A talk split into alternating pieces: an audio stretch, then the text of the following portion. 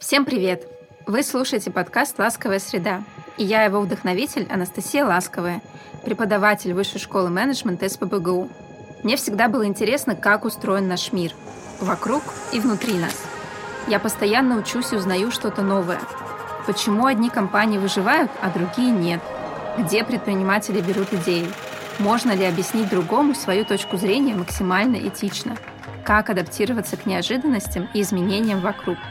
На эти и другие вопросы находят ответы ученые, а я в подкасте делюсь их находками с вами.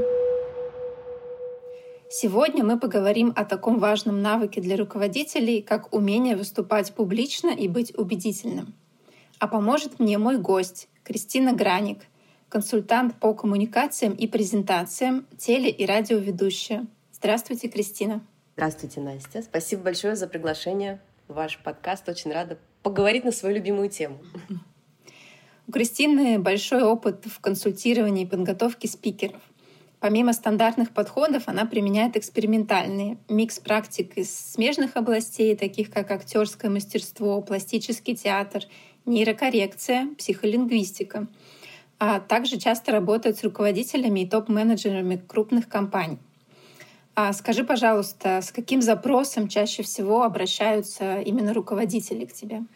А, ну, знаешь, запросы, они, естественно, формулируются все время как-то по-своему, но если говорить вот общий смысл, общий посыл, что сейчас является трендом, то это желание, чтобы меня слышали, ну, то есть приходит человек и говорит, я хочу говорить так, чтобы меня люди не просто слушали, но слышали.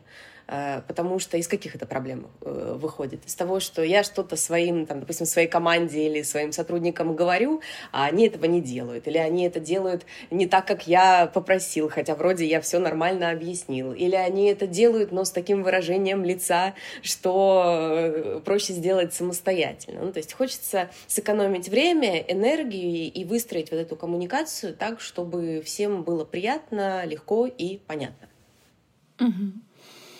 А чем это отличается просто вот от умения грамотно говорить и красиво, когда тебя слушают и не слышат или слышат? Вот хороший вопрос, понимаешь, Настя? А, мне кажется, что мы очень уже, вот прям мы в шаге от того, чтобы прийти к этому самому главному пониманию. Когда мы говорим публичное выступление, в голове рождается картинка, значит, сцена, а, там, не знаю, многотысячный зал. Ну, в общем, это какое-то событие, для которого надо специально как-то научиться. И вот есть обычная моя земная рядовая жизнь, а есть выступление. Но мы уже ушли от э, такого острого деления, и на самом деле публичное выступление с нами происходит ежедневно.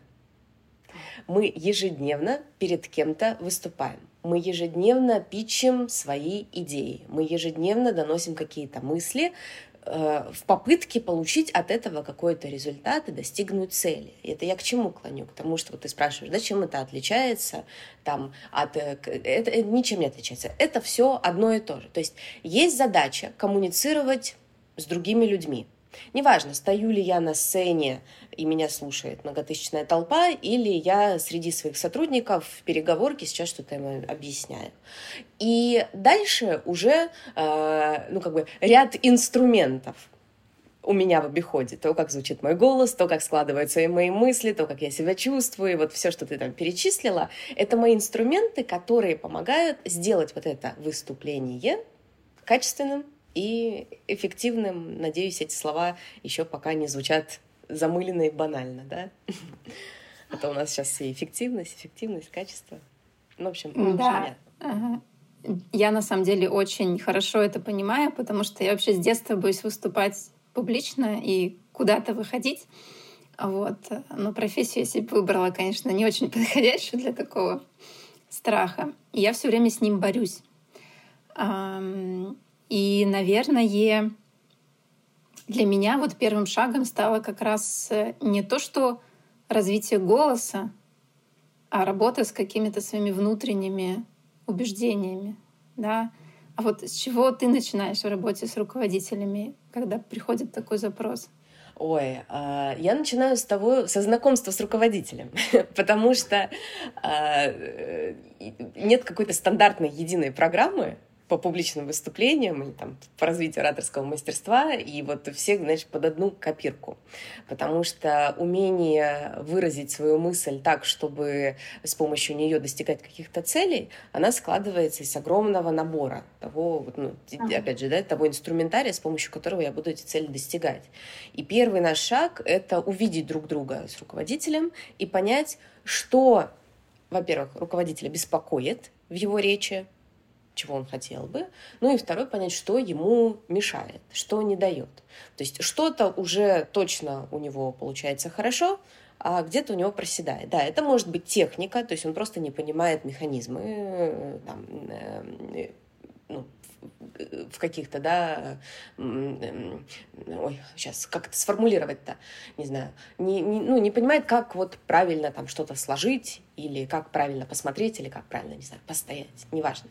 А, либо же он все прекрасно понимает, но, да, внутри есть какие-то, как сейчас модно говорить, детские травмы, неприятные воспоминания, которые стопорят его, и тогда мы работаем с этим. Поэтому здесь всегда очень индивидуально.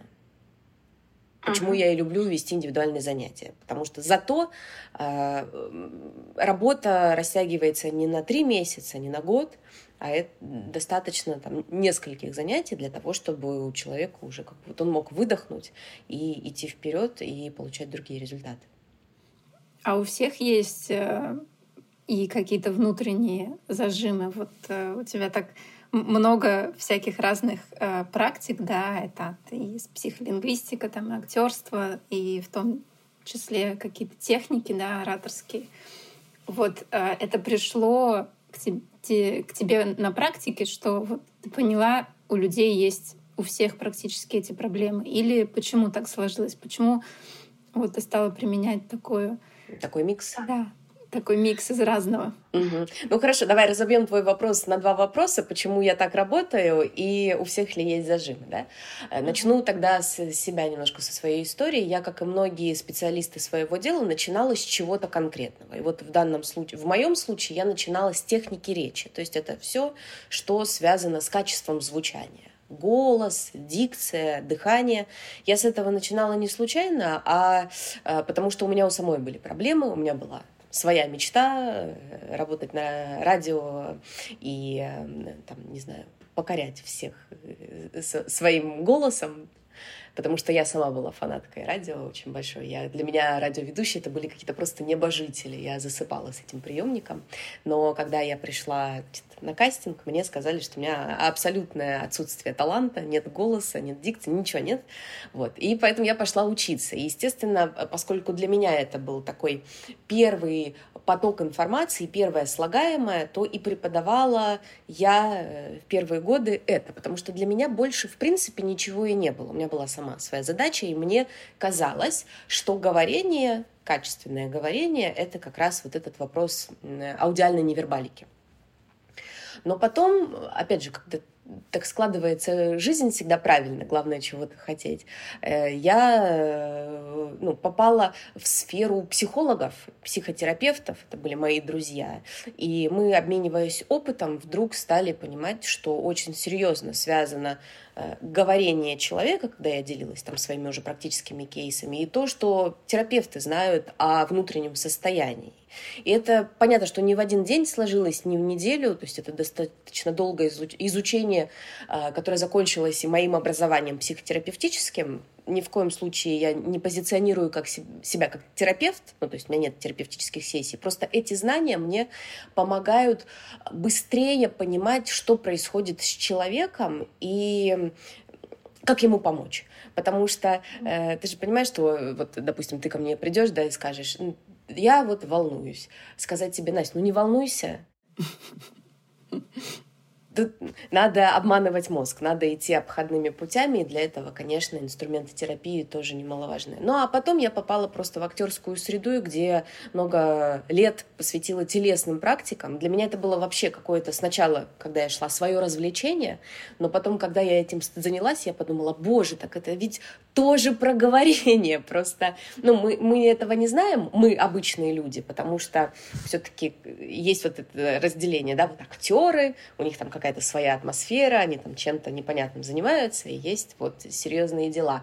А на самом деле их практики, которые они используют на сцене, э, абсолютно релевантны тому, что можем использовать на сцене условно, да, потому что я все-таки переговорку тоже э, подразумеваю как сцену, то есть любое место, где я вещаю для людей, доношу для них идеи. Потому что актерское мастерство — это не притворство, не то, что я сейчас притворюсь кем-то и вот буду играть истинные актеры, они, как бы, это тоже они, просто они в предлагаемых обстоятельствах, они как-то могут так настроить свое тело, настроить свои мысли для того, чтобы вот создать э, атмосферу определенную, да, погрузить зрителя. Но ведь мы на сцене, и даже мы с тобой, Настя, сейчас записывая этот подкаст, мы тоже Э, мы с тобой, зрители наши, слушатели, в предлагаемых обстоятельствах. И наша задача, вне зависимости от того, какое у тебя настроение, какое у меня настроение, чем мы занимались полчаса до этого, есть сейчас рабочее, режим рабочий. И мы должны настолько погрузиться с тобой в определенное состояние, в состояние спикеров, для того, чтобы и нашей аудитории было интересно, понятно. Ну, в общем, это абсолютно такое же актерское мастерство. И поэтому, в общем, завершая да, свою длинную мысль, а, вот, вот это все оказалось про речь. Куда не, не пойду, везде про это. Училась еще в Институте да, медицинской психологии, где как раз мы разбирали, там, работали с пациентами, которые утратили способность говорить из-за травм или из-за других печальных событий. Поэтому я, ну, как бы сейчас понимаю, что эм, проблемы с речью у каждого конкретно человека это не какая-то одна проблема, это не про некрасивый голос или не про то, что они не могут дышать. Проблем может быть миллион. И с одним человеком ты заходишь через технику речи, с другим человеком ты заходишь через какие-то ну, психологические истории, с третьим человеком еще через что-то. И все это полезно, и, и с каждым какой-то самый короткий путь случается. Mm-hmm. То есть не у каждого есть какие-то проблемы из детства и психологические проблемы. Понимаешь, вот проблема в нашей жизни это то, что мы сами называем проблемой. А, если глобально говорить, вот смотри, а, мы просто привыкли с детства болтать. То есть мы все время говорим, говорим, говорим, и кажется, что это... Да, даже не кажется, мы даже не думаем, вот откуда это, почему я умею говорить, что вообще такое слова а что я вкладываю в эти слова, а почему я говорю именно так, а не как-то по-другому. Слов миллиона, я говорю именно этими словами. И э, только когда ты начинаешь погружаться вообще в мир слов, ты начинаешь понимать, что и слова, которые я выбираю, и в целом моя манера речи — это просто интерфейс моего внутреннего состояния. Ну, то есть вот я — это какая-то личность со своими особенностями со своими плюсами, со своими минусами. И все это через тело проступает наружу. Почему я говорю через тело? Потому что если мы сейчас, ну мы же не будем устраивать лекцию по тому, что такое голос, как работают голосовые связки, но в целом это работа тела. То есть голос это следствие того, как работает мое тело. И когда я работаю с голосом, я тоже работаю с телом. И то, как человек говорит, это не случайность. Это всегда про что-то. И вот когда ухо очень на, знаешь, натренированное, у меня есть такая тоже профдеформация, иногда слышу вещи, которые я не хочу слышать, не должна слышать, но просто уже... И, и ни в коем случае, конечно, не, нельзя выводить диагноз, да, то есть если я слышу это, то человек нет. Просто есть всегда какие-то гипотезы, потому что ты уже понимаешь связку, когда человек болен, или когда человек обманывает, или когда все с ним хорошо. Вот, и поэтому всегда, если есть какая-то там особенность в речи — это какая-то особенность в теле, особенность в психике. Под особенностью я ну, подразумеваю ну, зажим, да, может быть, где-то какое-то искажение. Но я э, заявляла и буду заявлять, и буду настаивать, что вообще работать над своей речью нужно только в том случае, если тебя что-то беспокоит. Ну, то есть я не сторонник вот этих заявлений громких, что, друзья, всем и каждому нужно обязательно заниматься речью. Желательно у меня, да? Нет. Потому что э, что в речи, что в любом другом деле. Если есть какая-то проблема внутри, тогда надо. Если нет проблем, не надо. Потому что толку не будет. То есть, по сути, это как э, с психологами, да, с коучем. Если нет запроса внутреннего, то... То, не, то и не надо, не то надо. и разговаривайте. Выступайте, как выступаете, и будьте счастливы. Но опять же, понимаешь, э, есть проблемы э, такие вот, которые из обратной связи родились. Ну, то есть приходят люди, говорят, а вот мне часто говорят, что меня не слышно, например. Или непонятно, или люди переспрашивают. Это проблема если она проблема, да, для тебя, если людям некомфортно. Но также проблема может быть, что вроде бы все хорошо, вроде бы положительная обратная связь, но я так волнуюсь каждый раз, что для меня это просто какая-то пытка. Это тоже проблема. Ну, то есть а даже... про меня. Сказала Настя, которая записывает подкасты, да, ну, ты молодец, Настя, на самом деле, потому что э, ведь решать проблему можно по-разному, и практический путь решения, он самый надежный. Естественно, не должно быть какого-то такого насилия, что вот мне некомфортно, но я все равно буду делать, буду умирать, буду плакать, но буду делать.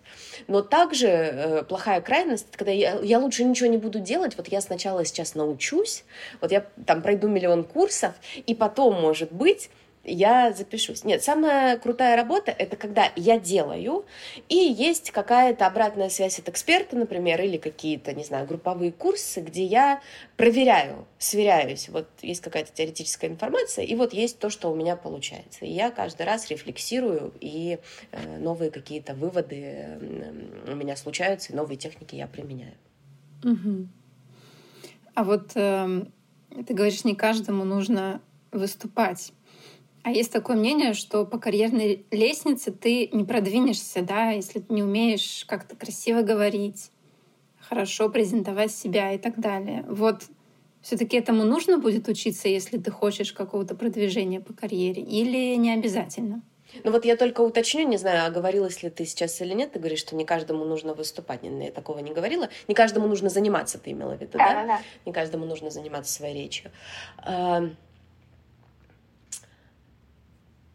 мы сейчас живем в такое время, когда, в принципе, ну, находясь внутри какой-то компании, если я человек амбициозный, если я человек с идеями, и я их продвигаю, или я хочу руководить командой, конечно, мне придется, приходится говорить. Э, и для меня слово «говорить» равно слово «выступать», опять же, повторюсь. Поэтому, ну, смотря здесь, что имеет в виду каждый для себя человек внутри, ну, и шагающий по карьерной лестнице. А, выступать придется, потому что говорить придется, доносить идеи придется. Есть люди, у которых на интуитивном уровне все хорошо получается. Ну, то есть они просто знают, как, с кем и как поговорить. Я еще раз повторяюсь, какая-то, какое-то высочайшее спикерское мастерство — это не панацея. Вот нет такого, что, знаешь, эм, научитесь говорить красиво, и вы будете счастливы, и все у вас в жизни будет получаться. И будете вы там собирать стадионы. Не научитесь говорить красиво, не будет у вас счастья, да, будете страдать всю жизнь. Такого нет. Да есть огромное количество примеров, когда люди не то чтобы не учатся, они откровенно плохо говорят. И тем не менее, они лидеры мнения, и тем не менее за ними идут и их слушают. А есть люди, которые говорят хорошо, но они не, там, не притягивают к себе массы людей. Для них этот инструмент, ну, как-то вот используют они его очень э, в таких закрытых локальных историях. Поэтому, опять же говорю, учиться, ну, то, то, то здесь не надо принимать решение учиться мне говорить или не учиться, исходя из рациональных каких-то ну, там, побуждений, да, что вот если я хочу, то там надо. Надо чувствовать. Вот мне это надо сейчас или и так хорошо. Если и так хорошо, значит хорошо. Если надо, значит надо. Но в любом случае, как бы ну, полез... лучше, конечно, учиться, чем не учиться. эта информация никогда лишней не будет, потому что говорение — это вообще вся наша жизнь. Да, мне кажется, это все, что мы делаем большую часть времени. Это мы с кем-то говорим. А вот, кстати, говорение и переписка — это как-то связанные вещи. Можно ли научиться тоже коммуницировать через текст, э, работая с голосом? Надо просто понимать, что текст и говорение, вот голосовое, это разные, разные способы коммуникации. Отличаются они тем, что когда ты пишешь, люди не слышат твоего тона голоса. Иногда и хорошо. Если, например, ты орешь на них, да, когда пишешь, если ты, конечно, капслоком в этот момент не пишешь, да, да, да. может быть, это немножечко при, как бы, присоберет. Но я э, и знаю, и сама лично иногда встречаюсь на проектах, когда люди совершенно не умеют вести переписки, потому что они вроде бы не вкладывают в свои слова ничего плохого, но не понимая, что люди сейчас не слышат, ну, у них нет э, э, одного слоя информации вот через уши, да, они видят только через через глаза, а глазом как будто им хамят что это какие-то короткие повелительные э, предложения, и ты думаешь, так, алло, с чего вы со мной так разговариваете? И начинаешь... Я, кстати, с таким встречалась. Вот действительно, вроде я умом даже понимаю, что это просто написанная фраза, и там, может быть, нет никакого эмоционального посыла, но читаю я так, как будто он есть. Поэтому здесь надо перестраховываться, здесь надо, во-первых, понимать, а, опять же, чувствовать лингвистически, как, какие слова использовать. Потому что слова еще, знаешь, не, не, сейчас, может быть, не соображу сразу какой-то пример тебе. Ну вот мысль одна и та же э, может быть выражена какими-то нормальными словами, добрыми, да, а может быть э, выражена словами, заряженными на агрессию. И когда люди не чувствуют вот этой разницы в словах, они часто ошибаются и потом не понимают, почему с ними э, не хотят работать. Вот, поэтому, э, когда мы начинаем заниматься речью, это становится дико интересно всегда. Вот э, поделюсь да, своим опытом.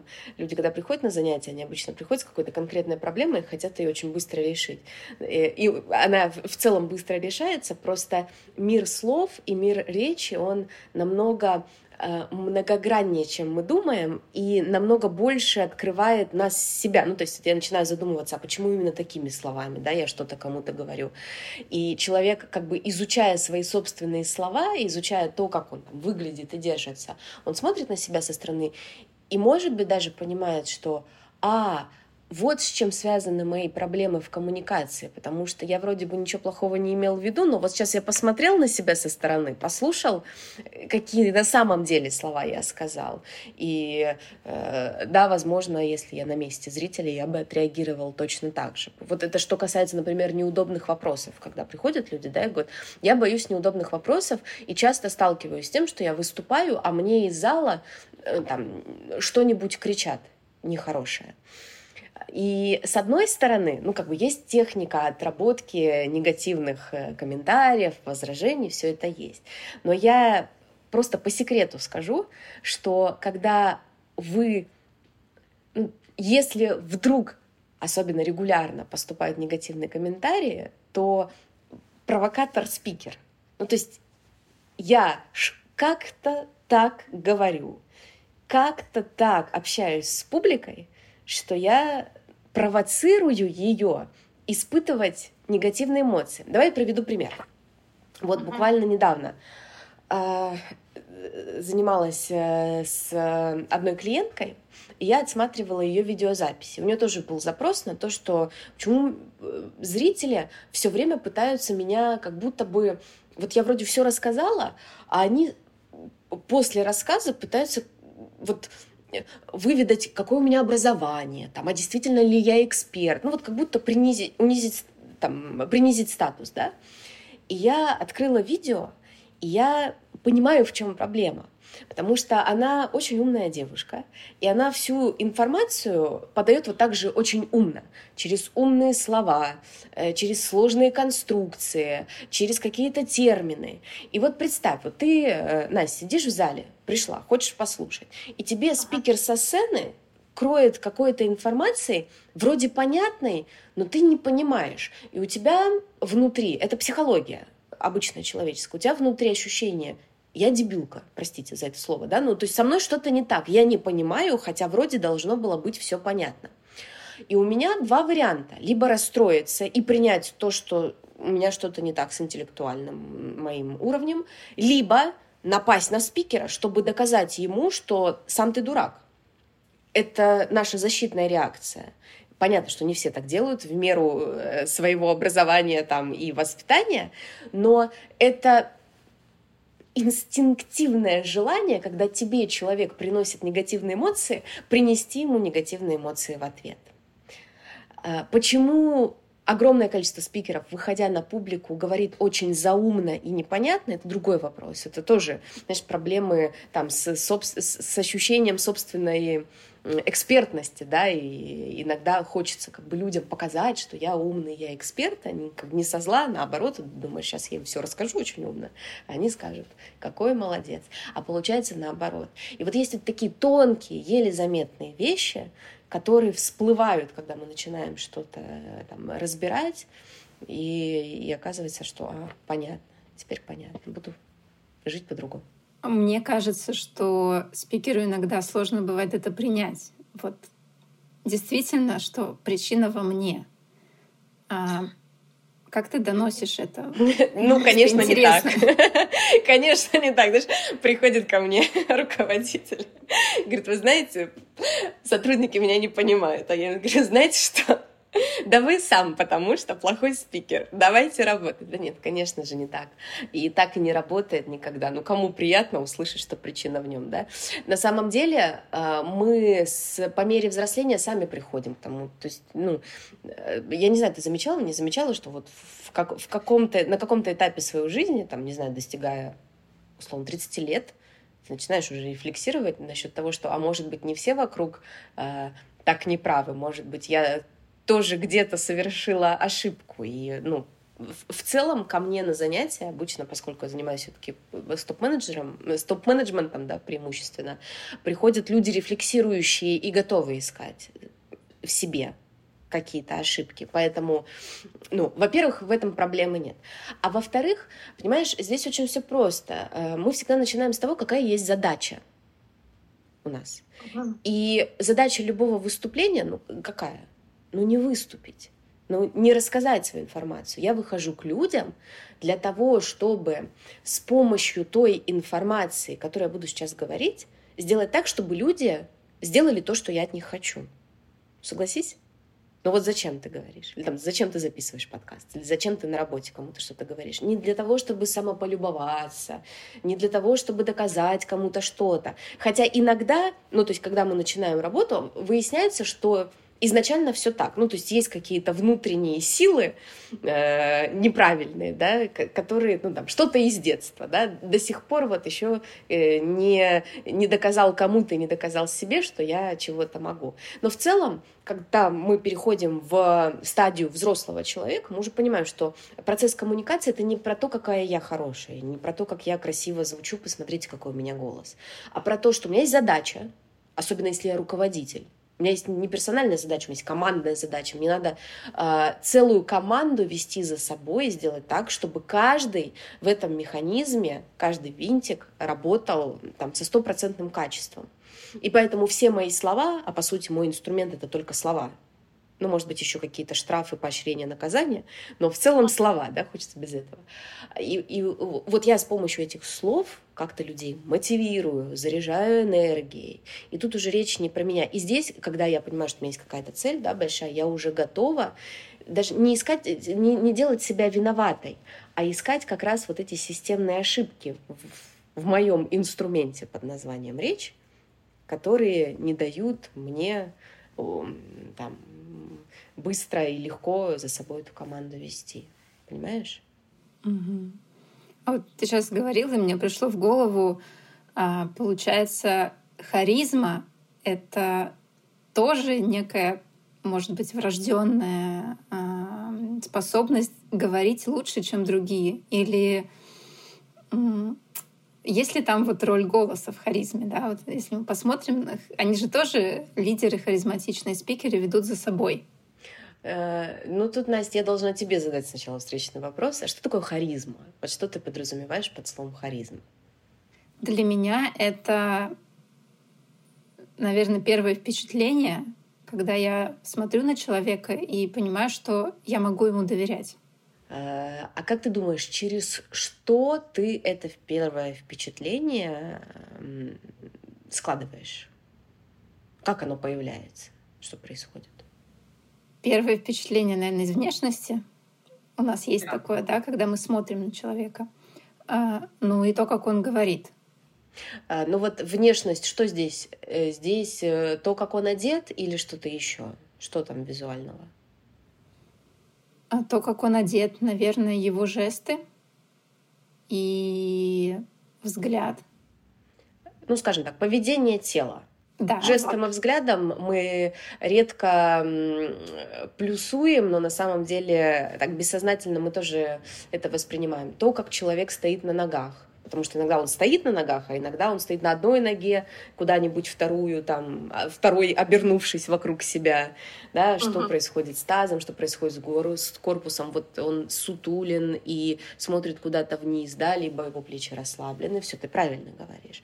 Ну, то есть это какие-то конкретные геометрические положения тела. Uh-huh. Ты говоришь то, как он говорит, что здесь ты подразумеваешь? Что именно может произ... дать тебе информацию для впечатления? Интонация. Интонации ты имеешь в виду настроение или интонации, что вот он на одной ноте что-то говорит, или вот он так говорит, а потом вот так говорит? Да, да, скорее вот эмоциональное говорение, когда э, не однообразный ты засыпаешь потом, а вот действительно какие-то паузы, акценты. То есть есть э, интерес в речи. А когда у спикера есть паузы в речи и акценты, то какое впечатление это производит на тебя? Тогда спикер какой? Вот тогда, мне кажется, он харизматичный. Ну, понятно, давай уберем слово харизматичный. А, в смысле, какой? Да, он, ну, он какой? Он плохой, хороший, как, какой? Не знаю, умный, глупый, какой? А, он для меня эксперт и умный. Угу. А как ты думаешь, почему? Причем здесь паузы, выражения? Плохое слово манипуляция, но, наверное, это манипуляция вниманием. А, ну, это отдельный вопрос, где манипуляция, где искренность, но я тут э, накину сверху, что человек, расставляющий паузы, делающий акценты, э, если он делает это искренне, а не потому, что у него в сценарии так написано, э, это человек, понимающий, что он говорит. Угу. Понимаю, что такое акценты, да, и пауза это, то, пауза это один из инструментов а, акцентирования.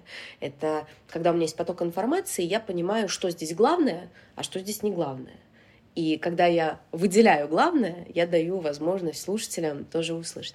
Я к чему этот допрос устроила? Потому что мы под словом харизма имеем в виду как будто бы что-то чудо, волшебство, невероятное умение. На самом деле вот это впечатление харизматичного оратора строится из вполне себе осязаемых технических составляющих. И каждый, по сути, при желании может стать харизматичным оратором. Да, кому-то дольше учиться, кому-то быстрее, но если знать, из чего состоит вот это ощущение, что я эксперт, ощущение авторитетности, то в целом вот харизма в кармане. Прям то, что я хотела услышать. Я все время студентам объясняю, что харизме можно научиться. Это не какая-то эфемерная история, которая вот есть или нет. А как, на твой взгляд, э, из чего складывается успешное выступление?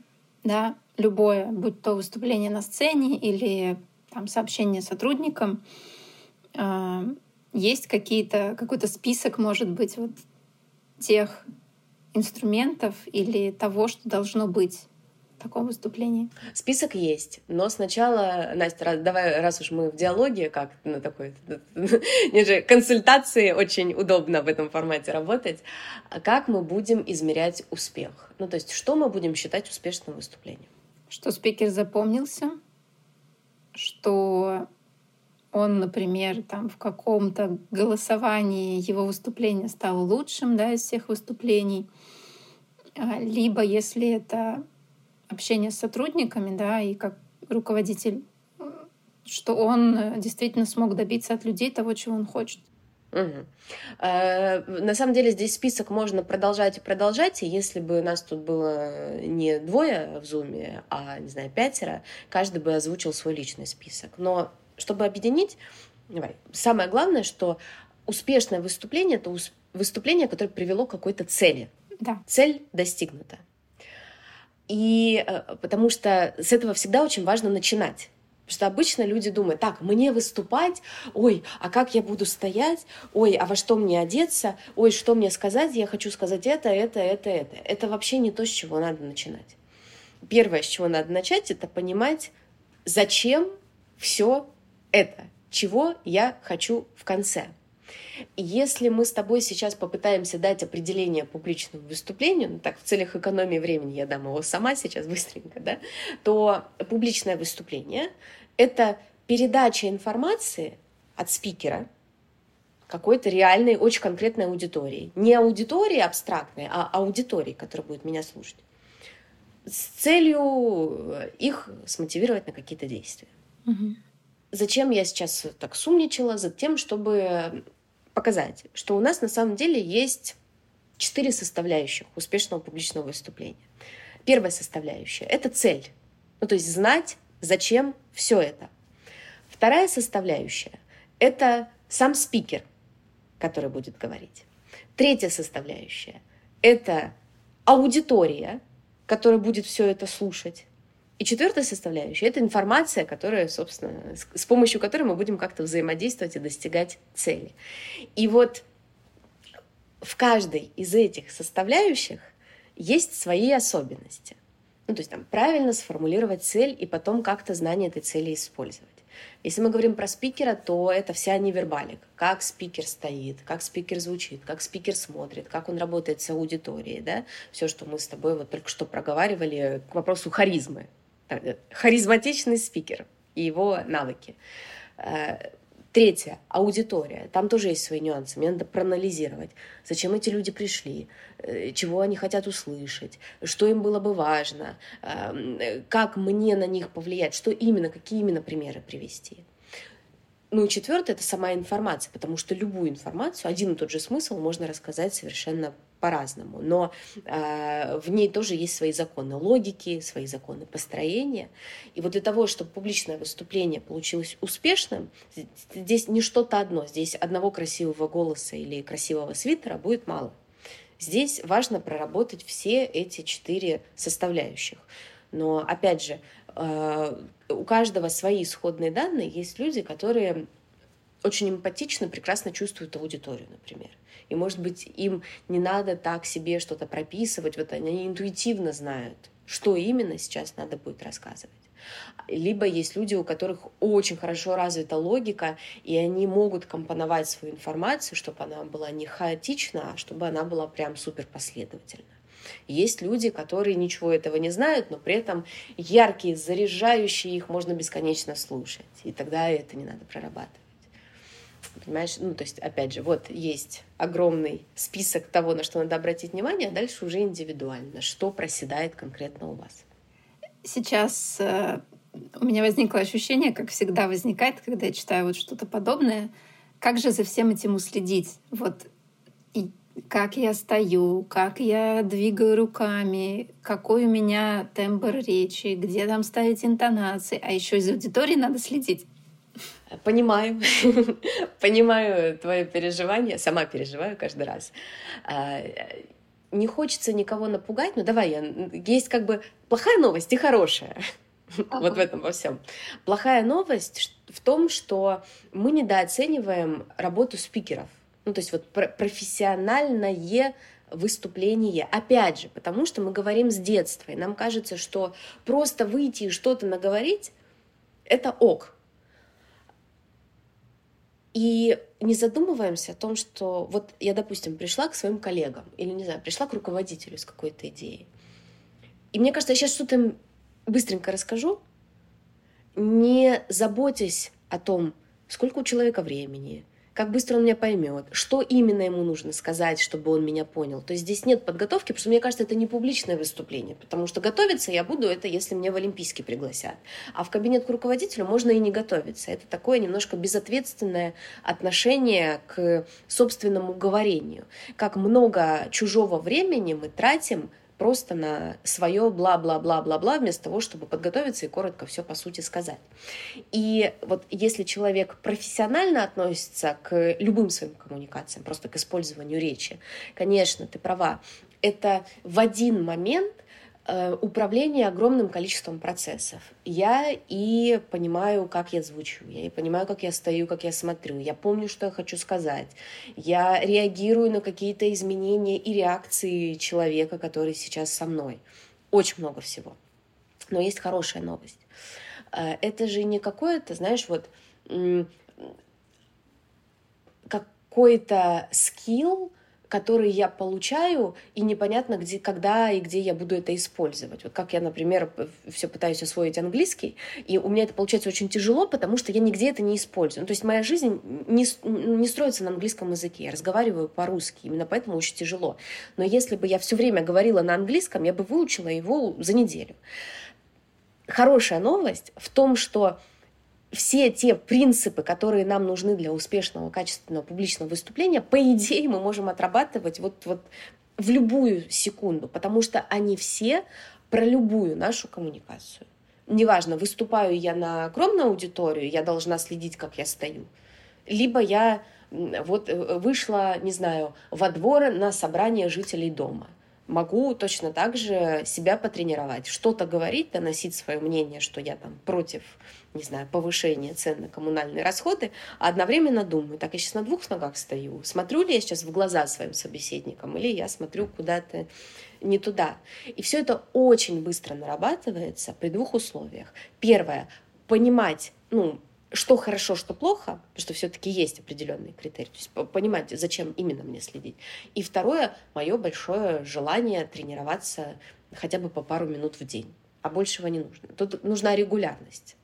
Э, достаточно мне что-нибудь отработать две минутки, ну, каждый день, там, каждое утро, э, и я почувствую результат уже очень скоро.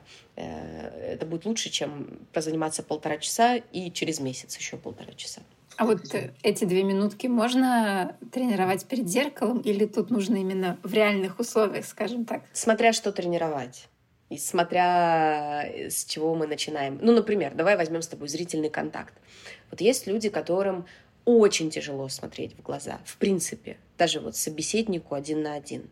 Нет такой привычки, это тоже может быть связано там, в любом случае это связано с какими-то психологическими историями, неважно, не будем сейчас лезть в это, а, тогда, конечно, стоит начинать с зеркала, потому что зеркало мой лучший помощник. Стою напротив зеркала, смотрю себе в глаза, Начинаю вообще с того, что я просто стою и смотрю себе в глаза. Моргать можно, отводить глаза нельзя. И пытаюсь побороть вот этот дискомфорт прямого взгляда. Потом я там беру какие-нибудь тексты, не знаю, могу стих читать себе, или, не знаю, могу импровизировать. И тоже задача не отрывать глаза свои. И я себя потихонечку приучаю смотреть в глаза, сначала в свои собственные, а потом уже выхожу в люди. Есть люди, которые ну, могут смотреть в глаза нормально во время разговора, но когда они начинают выступать на публику, они начинают слишком сильно уходить в свои собственные мысли, и все, этот зрительный контакт теряется. Тогда зачем здесь зеркало? Зеркало здесь не нужно. Вот, пожалуйста, любая планерка, любое совещание, и давай отрабатываем зрительный контакт. Доносим идею и помним, что надо на каждого посмотреть, каждому уделить внимание. Понятно. А вот э, я понимаю, что все индивидуально, но в среднем сколько нужно времени, чтобы научиться ну, какой-то прогресс совершить вот для выступления? Ну вот у меня есть конкретная цифра. Э, я всегда, когда занимаюсь с людьми, мы назначаем минимальный блок, 5 занятий. 5 часов, 5 часовых занятий. Потому что если мы возьмем, допустим, час, ну, одну встречу, две встречи. Это будет полезно, это в любом случае будет инсайтово. Но для того, чтобы э, что-то новое, полезное прижилось, оно должно перейти в разряд навыка, оно должно перейти в разряд такого автоматизма, и для этого надо чуть больше времени. Обычно э, вот есть пять занятий и какая-то одна, максимум две задачи. Самые главные. Работать сразу над всем не надо ни в коем случае. Надо взять что-то одно, что тревожит больше всего, и над этим работать. А остальное тоже будет автоматически подтягиваться. И вот, допустим, 5 часов какая-то одна, максимум две цели, через пять занятий уже очень легко почувствовать качественный результат. Для меня лично качественный результат — это когда люди, так чаще всего э, бывает, люди приходят, допустим, опять же, с запросом, что вот им надо говорить, их как будто никто не слушает, а потом они приходят и начинают говорить, ты знаешь, мне стали комплименты делать, там, что у меня кто голос как-то стал звучать так. А недавно тоже с одной девушкой мы занимались, и она пришла и говорит, слушай, вообще не могу говорить, все, все плохо, а через занятие 4 она говорит, ты представляешь, вчера выбирали, кто поедет на встречу с заказчиком, и руководитель сказал, ну тут кроме Кати вообще никто говорить не умеет. И э, послали ее, и, ну, понятно, что это случилось не только из-за наших занятий, это не так, что, знаешь, это я как-то э, совершила волшебство, человек был немой, и вдруг он заговорил. Нет-нет, но это ощущение, это энергия, когда ты начинаешь заниматься, и ты начинаешь ощущать себя все увереннее, э, более основательнее, да, вот что я понимаю, что я делаю, почему, я понимаю, почему я говорю именно так, а не так. И э, это, люди начинают это чувствовать вокруг, и они начинают тебя воспринимать как крутого спикера.